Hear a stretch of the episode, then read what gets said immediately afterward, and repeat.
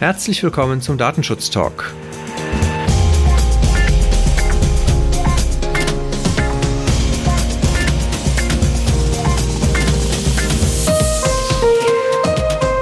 Heute ist Freitag, der 8. Mai 2020 und ich freue mich, dass wir wieder auf eine Woche des Datenschutzes zurückblicken. Redaktionsschluss war heute um 10 Uhr. Mein Name ist Heiko Gossen. Mein Name ist Markus Sechel. Wie gewohnt, Markus, frage ich dich natürlich als erstes, was hast du denn mitgebracht für diese Woche an Themen? Ich habe ein Thema mitgebracht, was mich natürlich schon seit einiger Zeit umtreibt und der Bundesbeauftragte für den Datenschutz und die Informationsfreiheit, Herr Kelber, hat sich dazu geäußert. Deswegen gebe ich das gerne nochmal wieder. Es geht um das Thema Cookies und äh, die Einwilligung in Cookies. Es gibt ja jetzt gerade aktuell vom 4. Mai ein Dokument zum Thema Cookie, Cookie-Richtlinie vom Europäischen Datenschutzausschuss. Und daraus zitiert dann Herr Kelber, insbesondere wenn es um das Thema Cookies geht und Cookie Walls. Und er macht deutlich, dass bei dem Thema der Einwilligung es natürlich nicht sein kann, dass ich durch bloßes Scrollen oder Weitersurfen meine Einwilligung gebe. Wie man das vielfach sieht, mit der Nutzung der Internetseite willigen Sie in die Cookies ein. Also das funktioniert nicht. Und auch das Thema Nudging ähm, wird im Prinzip nochmal dargestellt. Die dänische Aufsicht hatte das ja auch schon mal behandelt beim dänischen Wetterdienst. Dieses sehr prominente, ich willige in alle Cookies ein und dagegen das ähm, Cookie-Einstellungen ändern, dass es unverhältnismäßig dargestellt ist, ist aus der Sicht der dänischen Aufsichtsbehörde auch schon problematisch gewesen. Und das wird an diesem Dokument halt behandelt. Du musst mir noch mal kurz helfen. Nudging, ich, mir, ich wusste es, aber irgendwie ist mir dieser Begriff gerade nicht mehr präsent. Äh, vielleicht kannst du noch mal ganz kurz sagen, was dieses Nudging bedeutet. In Nudging, kurz gesagt, will es das Verhalten von Menschen beeinflussen. Also ähm, ein Beispiel, wie gesagt, bei der Internetseite. Ich habe sehr, sehr groß dargestellt, Cookies akzeptieren in grün und ähm, leicht daneben in, im Grauen hinterlegt, vielleicht überhaupt gar nicht hinterlegt, Cookie-Einstellungen ändern. Nudging wird ja auch häufig genutzt, ähm, um Verhalten zu beeinflussen. Wenn man einkaufen geht, sind zum Beispiel die höherpreisigen Produkte in Augenhöhe, die niedrigpreisigen Produkte sind ähm, Fuß, ähm, an den Füßen unten zu erreichen, sodass man eher zu den hochpreisigen Produkten greift. Und das versteht man im weitesten Sinne unter Nudging.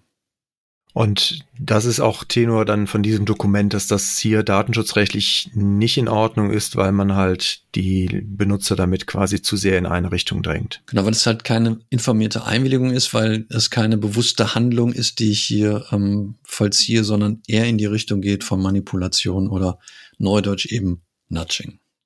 Ich hatte auch mal kursorisch in dieses Dokument reingeschaut. Ich hatte an einer Stelle so ein bisschen Schwierigkeiten, dem zu folgen, weil die auch von dem Beispiel kommen, dass man halt so eine Cookie Wall hat, wo man halt nur zustimmen kann und ansonsten halt den Content dieser Webseite gar nicht zur Kenntnis nehmen kann. Also das heißt, man muss sich entscheiden, bin ich einverstanden und dann komme ich halt auch auf die Webseite und ansonsten muss ich mich halt im Zweifelsfall anderweitig um die Informationen, die ich suche, bemühen.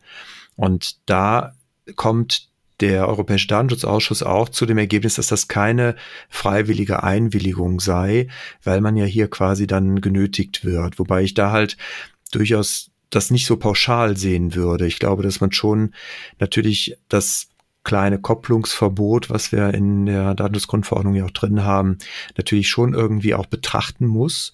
Aber hier ganz pauschal zu sagen, dass ich damit äh, nicht freiwillig wirklich eine Einwilligung erteile, halte ich halt aber auch für ein bisschen schwierig und zu pauschal. Ich denke, es geht eher in die Richtung von informierter Einwilligung. Ist sie wirklich ausreichend informiert, wenn ich gar keine, ähm, keine Unterscheidung treffen kann? Ich nutze den Dienst oder ich nutze den Dienst nicht. Also ich, ich denke, hier kann man schon die Einwilligung grundsätzlich in Zweifel ziehen, ob sie wirklich den Anforderungen entspricht, die die Datenschutzgrundverordnung dafür vorsieht.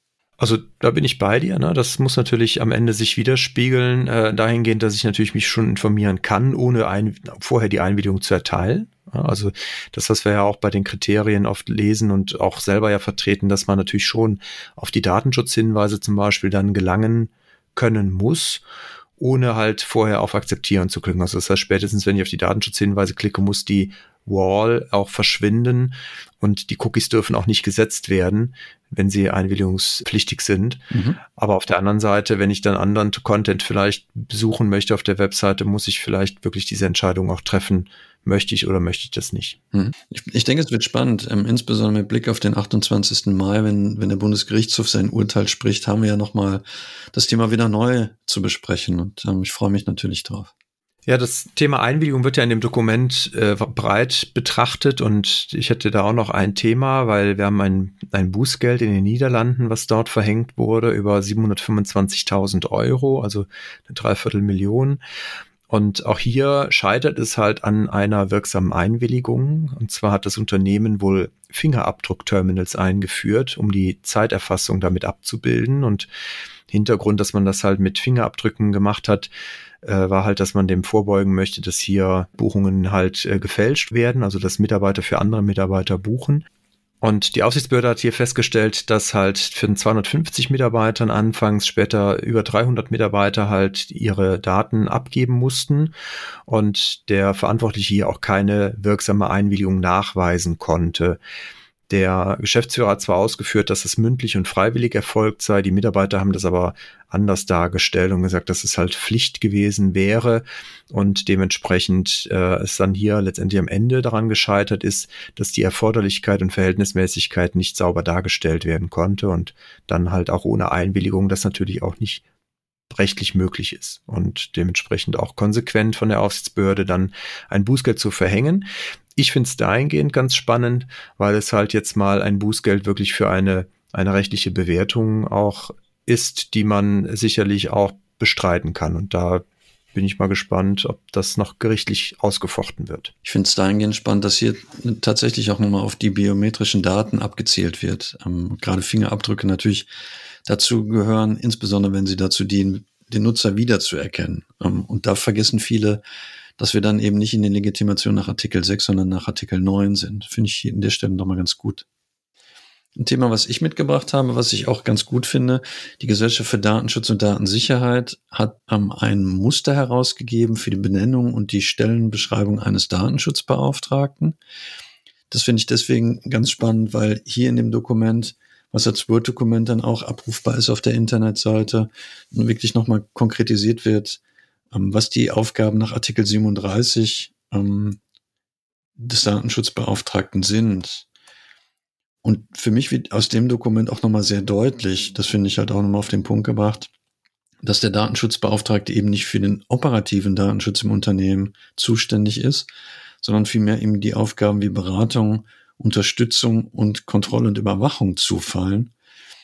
Und das finde ich gerade im Mimik darauf, dass wir ja das zweite Datenschutzanpassung und Umsetzungsgesetz hatten, was vielleicht ja dann missverständlich suggeriert hat, dass man mit sich, sich mit Datenschutz erst auseinandersetzen muss, ab 20 Mitarbeitern oder ab 20 Personen, die ständig und in der Regel personenbezogene Daten verarbeiten. Das wird hier nochmal deutlich, dass es eben nicht, nicht die Aufgabe des Datenschutzbeauftragten, den Datenschutz umzusetzen. Ich finde, das etwas kann man nicht oft genug betonen, weil doch immer wieder auch mit der Zeit dieses Bild in Unternehmen und äh, Geschäftsführungen oder auch bei den Mitarbeitern manchmal verrückt und man dann doch immer wieder am Ende da landet zu solchen Behauptungen, dass der Datenschutzbeauftragte für die Umsetzung verantwortlich sei. Von daher finde ich es, kann man das nicht oft genug erwähnen, ja. Ja.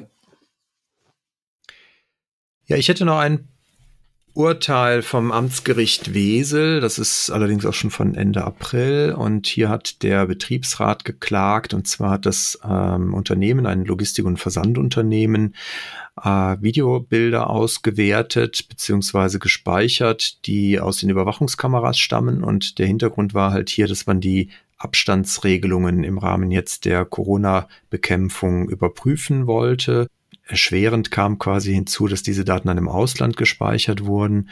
Sie wurden zwar mit einer Software anonymisiert, allerdings hat das Arbeitsgericht hier den Unterlassungsanspruch des Betriebsrats schon teilweise stattgegeben.